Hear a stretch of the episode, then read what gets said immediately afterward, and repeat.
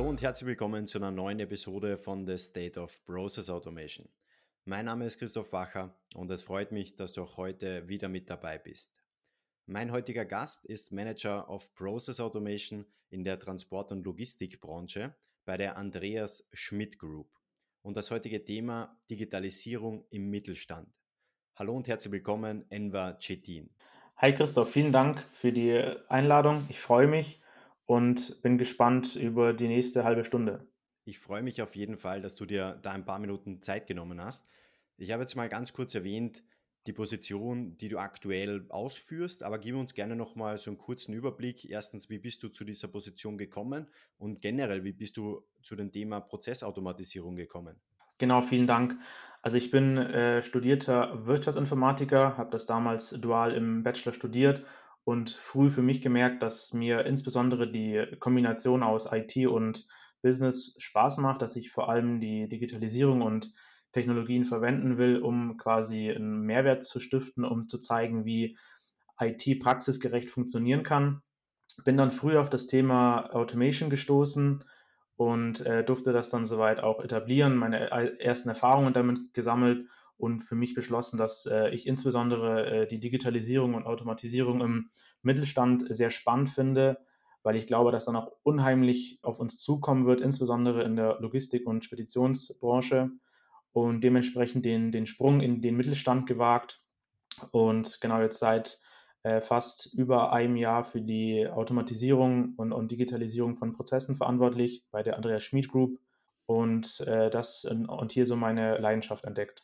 Sehr, sehr spannend auf jeden Fall. Und es, es ist schon ein paar Mal gefallen, der Begriff Mittelstand. Definieren wir nochmal gemeinsam den Mittelstand. Das heißt, wenn du über den Mittelstand sprichst, was meinst du genau damit? Bei der Definition vom, vom Mittelstand gibt es ja unheimlich viele Möglichkeiten und, und Wege, diesen zu definieren. Ich glaube, dass das, wie, wie, wie er praxisgerecht definiert wird, finde ich die Definition der, des Europäischen Kompetenzzentrums ganz gut getroffen. Das ist quasi ein mittelständisches Unternehmen äh, bis zu einer Mitarbeiteranzahl von äh, 3000 Beschäftigten und einem Jahresumsatz von circa bis zu 600 Millionen Euro sind und, und nicht die ganz typische KMU-Definition, wo wir im, im Normalfall von lediglich bis zu äh, 100 Mitarbeitern sprechen, sondern tatsächlich die erweiterte De Definition hier nehmen, um, um, um quasi auch den Mittelstand mitzunehmen, der die meisten Unternehmen oder fast die meisten Unternehmen in Deutschland stellt. Und du hast vorher schon erwähnt, dass du aktuell im Mittelstand bist, dass du schon viele Jahre, Jahre Erfahrung im Mittelstand gesammelt hast. Wie siehst denn du da generell den Status quo, sprich den digitalen Reifegrad der unterschiedlichen Unternehmen? Ist der schon fortgeschritten, eher noch am Anfang? Wie ist da deine Perspektive? Ich glaube, dass im Mittelstand gibt es ja unterschiedliche Studien auch, dass äh, fast jedes zweite Unternehmen im Mittelstand festgestellt hat, dass die Wettbewerber deutlich früher auf Digitalisierung gesetzt haben und, und quasi einen Wettbewerbsvorsprung haben ich glaube, dass in der Mittelstand viel versäumt wurde und auch und noch teilweise viel versäumt wird, aufgrund verschiedenster Gründe wahrscheinlich, dass die Unternehmen viel zu schnell oder immer schneller überfordert sind aufgrund der immer schneller werdenden und, und kommenden Technologien, bei denen auch der Reifegrad immer schneller steigt und dahingehend die Mitarbeiter selbst damit schon Erfahrungen gesammelt haben, auch vielleicht im privaten Umfeld und, und diese dann zunehmend auch im beruflichen Umfeld fordern und das, glaube ich, überfordert den Mittelstand zunehmend. Steigen wir da am besten gleich ein. Jetzt hast du gerade gesagt, das ist eben schon so eine erste große Herausforderung für den Mittelstand. Wie kann man diese Herausforderung konkret lösen, wenn es auf der einen Seite immer schneller wird, die Anforderungen werden immer höher und auf der anderen Seite muss man sie aber erfüllen, um mit der Konkurrenz mithalten zu können? Wie kann man dieses Problem lösen? Also, wie man das Problem auf jeden Fall nicht lösen kann oder nicht lösen versuchen sollte, ist, dass man einfach eine Technologie, eine, eine Digitalisierungstechnologie einkauft, sie in den Raum stellt und sagt, so, jetzt haben wir Digitalisierung gemacht. Es ist ganz leicht, zum Beispiel in der, in der Logistik einen Roboter einzukaufen, in die Halle zu setzen und dann zu sagen, so jetzt äh, äh, nutzen wir auch äh, neue Technologien. Ich glaube, dass es da umso zunehmend wichtiger ist, die Mitarbeiter in den Mittelpunkt zu stellen. Das, das klingt zwar sehr abgedroschen, weil in jeder Veränderung ist, ist der Mitarbeiter im Mittelpunkt, aber der Unterschied im Zuge der Digitalisierung ist, dass es immer schneller passiert, die Veränderungen kommen schneller und wir uns nicht in einer normalen Veränderung befinden, sondern nur wenn sich die Mitarbeiter wirklich auf diesen Wandel, auf die neuen Technologien auch einlassen, erst dann die Technologie wirklich auch einen wirtschaftlichen Nutzen fürs Unternehmen bringen kann. Und wir haben ja da im Prinzip zwei Seiten.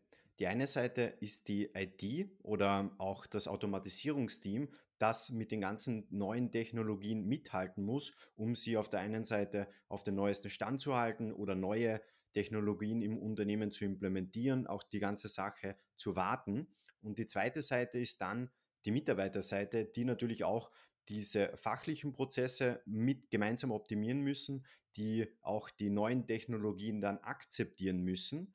Wie gehst du da genau vor, um genau diese zwei Seiten zu vereinigen, dass beide gemeinsam an einen Strang ziehen und schnell genug vorankommen?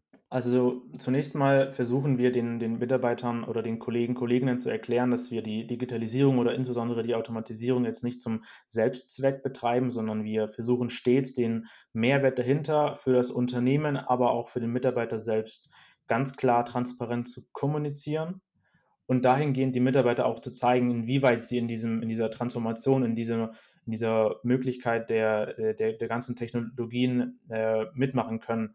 Das heißt, wir sehen die Kollegen und Kolleginnen nicht als Betroffene, sondern als Beteiligte und versuchen sie in den ganzen Prozess der Automatisierung zum Beispiel, sei es darum, den Prozess zu analysieren, zu optimieren über die Entwicklung bis hin zum Go Live der Automatisierung versuchen wir die Mitarbeiter überall, so wie es geht, mitzunehmen, damit sie auch verstehen, warum viele Punkte vielleicht nicht so funktionieren, wie man sich das vorstellen würde oder damit sie auch quasi den Mehrwert für sich selbst äh, entziehen können. Kannst du da noch vielleicht eine Ebene tiefer gehen? Wie sieht es dann wirklich in der Praxis aus? Gibt es dann regelmäßige Meetings oder ähm, fängt dann die Fachabteilung am Anfang mal an, intern zu evaluieren, welche Prozesse oder welche Potenziale es geben könnte? Oder wie geht ihr da genau vor? Wir versuchen über verschiedenste Maßnahmen, sei es über kleine Events, über Face-to-Face-Meetings, den, den Kollegen, Kolleginnen zuerst mal vorzustellen, was für Technologien wir im Haus haben, mit, äh, welche, was für Möglichkeiten uns mit diesen Technologien zur Verfügung stehen und im zweiten Schritt dann quasi ihre Probleme zu verstehen. Das heißt, wir versuchen nicht die Technologie zu nehmen, die wir im Haus schon haben und äh, versuchen damit die Probleme zu lösen, sondern versuchen die Probleme oder die Herausforderungen der Mitarbeiter zu verstehen. Und diese Probleme sind oft leider nicht äh, auf, auf Papier zu zeichnen, sondern die lassen sich oft äh, nur im, im Gespräch, im persönlichen Gespräch herausfinden, dass es vielleicht an vielen prozessualen äh, Themen scheitert, weil vielleicht die Kommunikation nicht passt, weil zu viele Lieferbelege an bestimmten Tagen kommen zum Beispiel und, und die, diese Themen, diese Probleme versuchen wir dann zu verstehen und gemeinsam Möglichkeiten zu erarbeiten, wie man mithilfe der Technologien diese Probleme lösen oder zumindest verbessern kann, dass, dass dahingehend eine, ein Mehrwert fürs Unternehmen, aber auch für die Mitarbeiter entstehen. Für mich wäre es nochmal spannend, Du hast das nämlich im letzten Gespräch, also wir hatten ja ein Gespräch schon davor und du hast das eben erwähnt, jetzt bist du ein Jahr in den aktuellen Unternehmen tätig und für mich wäre mal spannend, du hast erwähnt, es ist extrem wichtig, diesen Reifegrad intern mal festzustellen, wo steht aktuell das Unternehmen und da wäre jetzt mal spannend, wie gehst du da eben genau vor, um zu wissen, was ist denn überhaupt der aktuelle Reifegrad des Unternehmens? Ist es weit fortgeschritten? Ist es noch komplett am Anfang? Ich glaube, da gibt es grundsätzlich drei Perspektiven zu betrachten bei, bei der Bestimmung des Reifegrades, angefangen mit dem Unternehmensreifegrad selbst, das heißt die Ansicht auf das Unternehmen von innen heraus, das heißt, was für, wie sieht mein Portfolio aktuell aus, welche digitalen Portfolioelemente habe ich hier schon drin, wo gehe ich schon digital an den Markt heran Zweitens die, die Kundenperspektive. Das heißt, die Kunden, die ich habe, sind das Kunden, die schon sehr digital affin unterwegs sind? Sind das vielleicht sehr junge Kunden, die das schon gewöhnt sind, ihre ganzen Dienstleistungen und Services über das Smartphone abzuwickeln? Und äh, die dritte Perspektive wäre für mich die Marktperspektive. Das heißt, was tun die Konkurrenten? Was tun die Startups, die vielleicht in diesem Bereich entstehen oder in anderen Bereichen entstehen? Wie könnten diese meine mein Geschäftsmodell äh, verändern oder mich dahingehend sogar bedrohen. Um, um dahingehend quasi diese drei Perspektiven zu nehmen und durch verschiedenste Möglichkeiten über Interviews, Umfragen, Gespräche einen Reifegrad zu definieren. Und gehen wir da vielleicht mal kurz auf den dritten Punkt ein, Konkurrenzanalyse. Nach was schaust du da genau? Also schaust du dann einfach, okay, wie haben andere Unternehmen die Probleme gelöst, die wir aktuell haben und wie können wir von diesen Lösungen zum Beispiel lernen, diese Lösungen adaptieren und für uns einsetzen oder nach was hältst du da genau Ausschau? Ich glaube, auch da gibt es verschiedenste Möglichkeiten, die was, was in dem Punkt spannend ist, dass die meisten Disruptionen im in einer Branche oder in einem Geschäftsmodell nicht aus, aus, aus Teilnehmern aus der Branche selbst stattfinden, sondern aus äh, anderen Branchen kommen, mit, dem, mit der Erfahrungen, mit der ganzen Technologieerfahrung, die sie in anderen Branchen gesammelt haben, wird oft versucht, eine äh, andere Branche zu disruptieren. Und da gilt es quasi zu prüfen, welche Startups da, da gerade entstehen. Sind das vielleicht Startups, die sich im, im Logistikbereich eher um die, um die Verwaltung drehen, das heißt, die äh, Effizienz in Unternehmen verbessern wollen? Oder geht es darum, die aktuellen Services, die man in, aus der Logistik- oder Speditionsbranche hat, quasi mit äh, Hilfe von Technologie zu erweitern, um einen Mehrwert für Kunden zu bieten oder sogar komplett neue Geschäftsmodelle zu entwickeln, die es vielleicht heutzutage noch gar nicht gibt oder die man sich noch gar nicht vorstellen kann, dass es diese in Zukunft geben wird im, im Rahmen der Digitalisierung. Und springen wir da jetzt nochmal einen Punkt zurück. Du hast eben, wir haben vorher über den digitalen Reifegrad des Unternehmens gesprochen. Jetzt gehen wir davon aus, du hast eben festgestellt, was ist der aktuelle Status quo. Und jetzt ist es ja so, dass die Logistikbranche generell eine Branche ist, wo immer zwischen ganz vielen verschiedenen Parteien schnelle und korrekte Informationen ausgetauscht werden müssen, dass überhaupt ein Prozess komplett durchlaufen kann. Also jetzt nicht nur innerhalb eines Unternehmens, sondern es müssen Informationen zwischen mehreren Unternehmen im Prinzip laufend ausgetauscht werden, dass zum Beispiel, ich sage jetzt einfach, eine Ware von A nach B kommen kann. Wie gehst du da genau vor oder wie sieht auch die Zusammenarbeit mit anderen Unternehmen aus? Weil am Ende bringt es ja weniger, wenn man sagt, gut, ich habe jetzt intern meine Prozesse automatisiert, die laufen gut. Sobald es aber darüber hinausgeht, stehen wir wieder an und sind wieder am Anfang.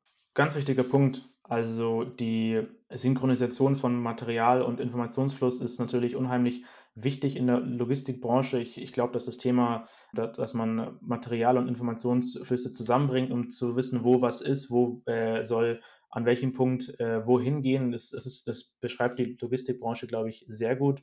Und wir versuchen quasi mit der, mit der Digitalisierung diese Prozesse, die rund um diese Synchronisation stattfinden, zu verbessern sei es ähm, die Prüfung von, von Plattformen. Man kennt es ja, dass es äh, Logistikplattformen gibt, wo sich verschiedene Kunden, aber auch äh, Dienstleister zusammentreffen und darüber dann quasi eine Art Matching stattfindet über die verschiedensten Prozesse hinweg, versuchen aber auch die den Anforderungen, die die Kunden haben. Das heißt, man dass wenn man, wenn ich heute bestelle, äh, am selben Tag noch da ist, äh, Stichwort Same-Day-Delivery oder auch, dass ich stetig schauen kann, wo gerade meine Lieferung ist, wo gerade der Truck unterwegs ist. Dahingehend mit, mit Hilfe von äh, Technologien das zu ermöglichen, dass die Kunden stets erfahren können, wo gerade die Ware ist und wie lange es noch dauern würde, zum Beispiel, wenn, äh, wenn was passieren sein sollte auf der Strecke. Und ist das das, was auch der Kunde oder die Dienstleister an Erwartungen aktuell haben? Die Erwartungen, ich, wir, wir haben es ja zu Beginn schon mal gesprochen, die sind sehr oft aus dem privaten Umfeld geprägt. Ich kenne es von mir nur selbst, wenn ich heutzutage irgendwas bestelle und die, die Lieferung, die dauert länger als zwei, drei Tage, dann, dann meint, dann guckt man schon in die Mails nach, ob die Bestellung auch wirklich durchging, weil man einfach daran gewöhnt ist aus von ganz großen Unternehmen wie Amazon, dass wenn ich äh, morgens bestelle, ist am Nachmittag die Ware schon da. Äh, das heißt, da sind die ganz großen Unternehmen, ganz, ganz bekannten Unternehmen äh, auch gewisserweise, gewisserweise Vorreiter in diesen, in diesen ganzen Prozessen. Wenn man als, als Privatkunde daran gewöhnt ist, äh, werden auch zunehmend die Kunden im B2B-Bereich dahingehend ähm, gepusht, dass sie das fordern, dass sie quasi die, die ganzen Erlebnisse, die ganzen Erfahrungen, die sie im privaten Feld haben, diese auch im beruflichen Umfeld fordern. Das wird definitiv oft vergessen, dass der Kunde oder einfach die Person, die im Privaten bei Amazon einkauft oder bei irgendeiner anderen Plattform natürlich auch einkauft, dass die, diese Person im B2B-Umfeld auch natürlich der Einkäufer vielleicht ist oder einfach der Kunde und auf der anderen Seite, dass dieser diese Person aus dem Privat natürlich auch irgendwo ein eigener Mitarbeiter ist und auch da natürlich einfach die Erwartungen hat, dass man die Werkzeuge nutzt, die man auch im Privaten für selbstverständlich erachtet. Und knüpfen wir da jetzt am besten gleich an. Ich weiß, du lebst ja quasi logischerweise in der Logistikbranche tagtäglich. Hast du da noch einige Beispiele, wie die Digitalisierung in dieser Branche eben gelebt wird? Wir versuchen zu, zum Beispiel zunehmend mithilfe digitaler Lösungen Frachträume zu optimieren. Das heißt, wenn wir frühzeitig wissen oder frühzeitig Daten darüber haben, ähm, was äh, in, die, in einem LKW transportiert wer werden soll, können wir auch dementsprechend gewisse Waren, gewisse Sendungen priorisieren und äh, zur selben Zeit auch die äh, Ressourceneffizienz steigern. Das heißt, wir können prüfen, welche Ware soll zuerst in den Frachtraum rein, welche Ware geht zuerst raus, welche Ware wurde per Express verschickt, welche Ware ist, ist zerbrechlich. Das heißt, je mehr Daten wir wirklich finden können in einer, in einer hohen Qualität, desto besser können wir die ganze Effizienz auch erhöhen und zur selben Zeit auch, was ebenfalls zunehmend gefordert wird, den, den ähm, CO2-Fußabdruck zu senken. Das heißt, je mehr die digitale Technologien wir in den ganzen Prozessen verwenden können, sei es bei der Optimierung von Frachträumen, bei der teilautomatisierten Disposition oder auch bei der ähm, digitalen Erkennung von Lieferbelegen können wir auch äh, zur selben Zeit unseren CO2-Fußabdruck senken, weil nicht zwei Handgriffe gemacht werden müssen, sondern nur noch ein Handgriff für denselben Prozess benötigt wird. Gibt es da noch paar andere Beispiele zum Beispiel? Was wir ebenfalls, was ich schon kurz besprochen habe, angesprochen habe, ist das Thema die Erkennung von Lieferbelegen. In der Logistik findet vieles noch papierbasiert statt. Das heißt, die ganzen ähm, Fahrer oder auch Hallen, wie auch immer, oder Kunden oder Partner sind quasi mit Papier unterwegs, wo ganz viele Informationen draufstehen. Ähm, wie, wie teuer die Ware ist, äh, auf wie vielen Paletten die, die Ware draufsteht und so weiter und so fort. Und ähm, wir nehmen quasi dieses Papier und, und digitalisieren es und versuchen zunehmend auch dazu zu lernen, wie diese ganzen Lieferbelege aus den verschiedensten Unternehmen aufgebaut sind, damit wir diese äh, digitalen Daten, die dann die durch die äh, Digitalisierung entstehen, wiederum an Softwareroboter übergeben können und in unsere Systeme einspeisen können. Denn nicht jedes Unternehmen, nicht jedes äh, Partnerunternehmen hat äh, Schnittstellen zu uns aufgrund verschiedenster Gründe und versuchen da quasi eine Art Brücke zu schlagen mit Hilfe der Automatisierung, dass wir Prozesse, die nun mal einfach analog stattfinden müssen, weil wir nicht jedem oder weil kein Unternehmen jedem Mitarbeiter ein iPad in die Hand geben kann, weil wir vor allem im Mittelstand immer prüfen müssen, was für einen ökonomischen Wert die Investition der Digitalisierung gegenübersteht und versuchen da quasi mit Hilfe von, von Automatisierung eine Brücke zu schlagen, wo vorher gar keine Brücke da war wir reden ja jetzt aktuell immer über den Mittelstand und immer wenn man über den Mittelstand redet, hat man ja so ein bisschen, zumindest ich habe immer diese Überschrift im Kopf, so ein bisschen David gegen Goliath. Die großen Konzerne vernichten im Prinzip die, den kleinen Mittelstand oder die kleinen Unternehmen. Es wäre mal spannend aus deiner Perspektive. Siehst du aufgrund dieser ganzen digitalen Transformation da eher Chancen für den Mittelstand oder ergeben sich viele Nachteile für den Mittelstand? Ich würde von, von Nachteilen auch gar nicht direkt sprechen, von, sondern von Herausforderungen, die man äh, aufgrund des größten Faktors für mich im Mittelstand bewältigen kann. Ich sehe das bei uns, wenn wir im Unternehmen äh, committed sind, wenn wir im Unternehmen Mitarbeiter abgeholt haben, dann entwickelt sich eine Geschwindigkeit, die man sich in den vielen großen Unternehmen gar nicht vorstellen kann. Wir äh, sind im Mittelstand einfach in der Pflicht, dass wir nicht ständig über Themen sprechen können, dass wir ne, nicht nur immer PowerPoints basteln, sondern aufgrund der, der Tatsache, dass wir einfach nicht die ganz großen Investitionssummen haben, sind wir in der Pflicht, wenn wir auf ein Thema committed sind. Das heißt, wenn jeder wurde abgeholt, es wurde ein gemeinsames Verständnis geschaffen, dass wir dann eine, eine mithilfe der Geschwindigkeit eine Umsetzung erfolgen können oder Entscheidungen treffen können, die in großen Unternehmen vielleicht deutlich länger dauern. Und da sehe ich eine ganz große Chance im Mittelstand äh, und auch die, die, die Möglichkeit, gegen diese ähm, großen Unternehmen anzukommen, diese, die, den augenscheinlichen oder zu, zunächst augenscheinlichen Nachteil, dass man vielleicht nicht die ganz großen äh, Investitionssummen hat, dass man nicht die ganz vielen Mitarbeiter hat, aber auch eine Chance sein können, gemeinsam in kleinen Runden äh, vieles schnell zu bewegen und aus Fehlern wiederum zu lernen. Denn die Digitalisierung ist nun mal was Neues. Auch in großen Unternehmen werden Fehler gemacht. Und ich glaube daran, dass, oder ich bin fest davon überzeugt, dass man im Mittelstand von diesen Fehlern auch viel schneller lernen kann als im großen Unternehmen und darum, dadurch wiederum auch äh, Vorteil erschaffen kann.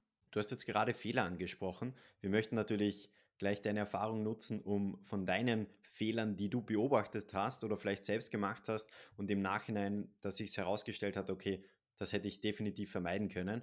Gibt es da typische Fehler, auf die man eben definitiv oder die man definitiv vermeiden sollte? Ich habe es zu Beginn kurz angesprochen. Wir, wir machen die Betroffenen zu äh, Beteiligten und, und geben quasi Hilfe zur Selbsthilfe. Was wir zu Beginn gemerkt haben, zum Beispiel im Rahmen der Automatisierung, wir, wir haben zunächst die Verantwortlichen für die Prozesse dahingehend gesehen, dass sie uns einfach den Prozess kurz erklären. Sie schreiben das kurz an, an eine Tafel auf und gehen dann quasi wieder. Wir entwickeln die Automatisierung und geben ihnen Bescheid, wenn sie quasi fertig ist. Und da haben wir schnell gemerkt, wenn wir die Betroffenen nur als Betroffene sehen, die quasi von der äh, Digitalisierung, der Automatisierung betroffen sind, dann schaffen wir zwar kurzfristig Mehrwert, dass wir vielleicht eine höhere Marge kurzfristig haben, dass wir vielleicht äh, in, in kurzer Zeit deutlich mehr Touren bearbeiten können, aber haben gemerkt, dass wir langfristig, also mittel- bis langfristig diesen äh, Vorteil wiederum verlieren, weil wir die, weil die Beteiligten, weil die Betroffenen nur Betroffene sind und quasi nicht sich mit der Lösung, mit der Technologie, mit der Automatisierung identifizieren können und quasi auch dementsprechend eine Art Widerstand entwickelt, dass das gesagt wird, das ist, äh, da kam nur jemand her, hat irgendwas automatisiert und ich habe ihm nur gesagt, was ich den ganzen Tag tue. Und wir haben gemerkt, dass das, dass das ein Fehler ist, der oft gemacht wird, dass die Fachbereiche oder dass die Abteilungen, die von der Automatisierung, der Digitalisierung betroffen sind, äh, nur als Betroffene wahrgenommen werden und nicht so viel es geht mitgenommen werden, damit diese auch quasi hinter der Lösung, hinter dem Mehrwert stehen. Und prinzipiell bin ich davon überzeugt, dass oder habe ich das Gefühl, dass die Angst vor Fehlern durchaus vorhanden ist, dass man die Angst hat, weil man Prozesse verändert, weil man Vorgehen verändert, dass ein Nachteil entstehen kann. Und ich bin, ich glaube auch dran, oder das passiert bei uns auch, dass dadurch auch Fehler entstehen, dass auch kurzfristig Nachteile entstehen das ist aber völlig normal. Die Digitalisierung ist unglaublich neu. Ich glaube, wenn ich, man kann gar nicht mehr hinterherkommen, wie viele äh, neue Technologien, wie viele neue Konzepte so entstehen. Aber da gilt es quasi schnell zu probieren, schnell zu schnell fehlzuschlagen, um von diesem Fehlschlag äh, quasi wiederum langfristig profitieren, profitieren zu können und nicht quasi immer nur ständig zu planen, zu planen, zu planen und halt nach Jahren zu merken, dass vielleicht doch die Lösung nicht die richtige war. Und lass uns das nochmal, ich fasse das nochmal ganz kurz zusammen, weil ein Punkt ist vorher fast schon ein bisschen untergegangen. Und zwar, der erste Punkt war, dass die Mitarbeiter verstehen müssen, warum soll sich etwas für die einzelnen Mitarbeiter verändern, warum soll sich etwas fürs Unternehmen verändern. Das heißt, sie müssen wissen, warum mache ich das Ganze überhaupt. Der zweite Punkt gefällt mir extrem gut. Ich mache Mitarbeiter nicht zu Betroffenen, sondern zu Beteiligten, dass sie von Anfang an mit dabei sind. Und der dritte Punkt ist das Thema, ich sprich mal mit den Mitarbeitern, er, er arbeitet zusammen mit den Mitarbeitern das Problem, welches gelöst werden soll. Und dann überlege ich mir erst, welche Technologie ist denn für dieses Problem die richtige und nicht umgekehrt, dass ich sofort eine Technologie habe und unbedingt genau diesen Prozess in diese Technologie reindrücken möchte, sondern erst das Problem und dann eben die passende Lösung, sprich die passende Technologie. Genau, absolut. Und gibt es da vielleicht noch andere Best Practices, wie du mit deinem Team da konkret im täglichen Business vorgehst? Wir haben eine Art Herangehen, Herangehensweise dahingehend entwickelt, dass wir stets mit dem Sammeln von äh, Herausforderungen sammeln von Ideen zur Digitalisierung, zur Automatisierung beginnen. Das heißt, wir versuchen, so viel es geht, darüber zu sprechen. Das heißt, wir tun Gutes und sprechen auch darüber, versuchen dann diese Möglichkeiten, diese Vorschläge, diese Ideen zur Automatisierung zu visualisieren. Das heißt, da, da nehmen wir uns uns viel Zeit und versuchen jeden äh, Mitarbeiter, der, der davon betroffen wäre, zum Beteiligten zu machen, versuche ihm das äh, vorzuzeichnen, zu visualisieren, wie eine Lösung aussehen könnte. Und dann fangen wir an mit der Priorisierung. Das heißt, aufgrund der, äh, der, der Problemstellung und der möglichen Lösung priorisieren wir. Was ist am wichtigsten? Wo drückt der Schuh am stärksten? Wo ist die Technologie schon vorhanden? Wo ist der Reifegrad schon für uns vorhanden? Und gehen, starten dann mit der Optimierung, bevor wir dem, dem Prozess oder die Herausforderungen digitalisieren. Das heißt, für uns stellt die Digitalisierung auch keinen Selbstzweck dar, dass wir jedes Problem, jede Herausforderung, die wir im Unternehmen haben, mit Digitalisierung lösen wollen oder, oder einen Mehrwert stiften wollen, sondern vor uns steht vor der Digitalisierung das Thema Optimierung ganz, ganz vorne dran, weil wir keinen äh, schlechten Prozess digitalisieren wollen, sondern wir wollen stets die Herausforderungen dahingehend optimieren, sogar vielleicht einfach nur, äh, indem wir die richtigen Leute in den Raum reinbringen, über Probleme, über Herausforderungen sprechen, um dann im zweiten Schritt dann erst zu prüfen, wie wir digitalisieren können. Das heißt, für uns ist die Digitalisierung, wenn du willst, sogar erst, äh, kommt gar nicht äh, vorne dran vor, sondern ist erst ganz hinten draus eine Möglichkeit, um das, um das Problem zu lösen mit Hilfe von digitalen Technologien wir kommen jetzt ganz langsam zum Schluss. Jetzt wäre nochmal spannend. Also, es war ja schon sehr, sehr viel konkrete Tipps drinnen. Hast du da vielleicht noch einen konkreten Tipp, den du einfach in den letzten Monaten, Jahren festgestellt hast, den du quasi hier definitiv jeden ans Herz legen würdest? Für mich gibt es drei Horizonte der, der Digitalisierung. Es, es, äh, es gibt Horizont Nummer eins, die Verbesserung äh, des aktuellen Kerngeschäfts des Unternehmens. Zweitens die Erweiterung vom aktuellen Geschäftsmodell mit Hilfe der Digitalisierung und äh, last but not least die Definition und Entwicklung von, von neuen Geschäftsmodellen. Und ich glaube, ich muss mir als Unternehmen stets fragen, wo liegt mein Fokus? Wo äh, bin ich eher dazu gedrängt, aufgrund der ganzen Reifegrade, die ich vielleicht intern sehe, aber auch draußen sehe, wo werde ich eher dazu gedrängt, welchen Horizont meines Unternehmens zu verbessern? Und zum Beispiel bei uns in der, in der Logistik- und Speditionsbranche ist es, äh, sind wir einen, einem unheimlich großen Druck auf äh, Kosteneffizienz und, und Profitabilität gedrückt aufgrund der herrschenden Wettbewerbssituation. Und dahingehend steht für uns zum Beispiel zunächst der Fokus auf Horizont Nummer eins, da wir sehen, dass wir zunächst mal unser, unser Kerngeschäft verbessern müssen, dass wir quasi diese Kosteneffizienz besser hinkriegen müssen, um dann wiederum an die zunehmenden Horizonte Nummer zwei und Nummer drei überzuspringen. Das heißt, für mich wäre es stets damit zu beginnen, was für einen digitalen Reifegrad habe ich heute und welche Horizonte der Digitalisierung sind für mich am wichtigsten, um davon dann auch wiederum die nächsten To-Dos abzuleiten. Und auf einen Punkt möchte ich trotzdem noch gerne eingehen. Du hast jetzt gerade gesagt, in der Logistikbranche ist natürlich ein großes Ziel, die Kosten zu reduzieren. Was ich beobachte ist, wenn Unternehmen Prozesse automatisieren, dass sie dann als einziges Ziel immer den Return of Investment sehen. Und ganz vergessen, dass es aber auch qualitativ wichtige andere Ziele gibt. Wie ist da eben eure Priorisierung oder wie denkt ihr da? Ich glaube, eine, eine, gewisse Return on Investment Be äh, Betrachtung zu haben, schadet äh, zunächst nicht und, und ist vielleicht für viele Unternehmen zu Beginn auch der Treiber, aber auch wir haben schnell gemerkt, dass das mit, mit Hilfe der Automatisierung auch ganz viele sogar tatsächlich auch steig äh, oder mit steigendem, mit steigendem Automatisierungsgrad bei uns auch ähm, die qualitativen Punkte immer wichtiger werden. Das heißt, um, um ein Beispiel zu geben, wir haben Kunden, die mit Hilfe von äh, Telefon, E-Mail Aufträge an uns verschickt haben und haben da gemerkt, dass A, dauert das auf unserer Seite zu lang, wir müssen Mitarbeiter beschäftigen, um einfach Informationen aus E-Mails, aus per Telefon an in unser System zu übertragen und haben da quasi gemeinsam mit äh, vielen Kunden eine, eine, eine Art Vorlage äh, entwickelt, dass sie dann, dass sie zugeschickt bekommen haben.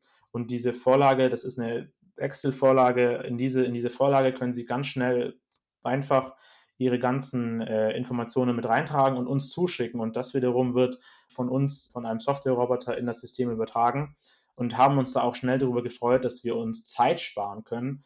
Und dann mit den Gesprächen der Kunden gemerkt, dass diese, dass diese Vorlage, die wir ihnen zugeschickt haben, bei ihnen auch intern verwendet werden. weil wir dann auch damit gemerkt haben, dass die auch die Zufriedenheit des Kundens gesteigert haben, dass, sie, dass wir ihnen quasi als Dienstleister eine Möglichkeit geschaffen haben, eine digitale Möglichkeit ge geschaffen haben, um seine eigenen Prozesse auch in diese Vorlage reinzubringen und quasi bei ihm selbst auch eine Effizienzsteigerung mit reingebracht. Und äh, umso erfreuter sind wir dann, wenn wir vom Kunden das Feedback bekommen, dass er sich jetzt viel mehr darüber freut, wenn er uns die Aufträge zuschickt, weil er quasi diese Vorlage hat und äh, der Prozess quasi äh, digitalisiert worden ist. Das heißt, die, die äh, zunehmende Messung der Zufriedenheit, sei es von Mitarbeitern, aber auch von Kunden, wird, glaube ich, vor allem im Rahmen der Automatisierung immer wichtiger, weil keiner will äh, stupide und äh, langweilige Prozesse tag, äh, tagtäglich durchführen, sondern sich auf kreative, neue, spannende Aufgaben fokussieren. Das war wieder eine Folge von The State of Process Automation. Schön, dass du wieder mit dabei warst und wenn du das ein oder andere Learning aus dieser Folge mitnehmen konntest, dann geh unbedingt sicher, dass du auch diesem Podcast folgst. Egal ob auf Apple, Spotify oder Google, so gehst du sicher, dass du auch zukünftig keine weitere Folge verpassen wirst. Und wir hören uns in der nächsten Folge von The State of Process Automation.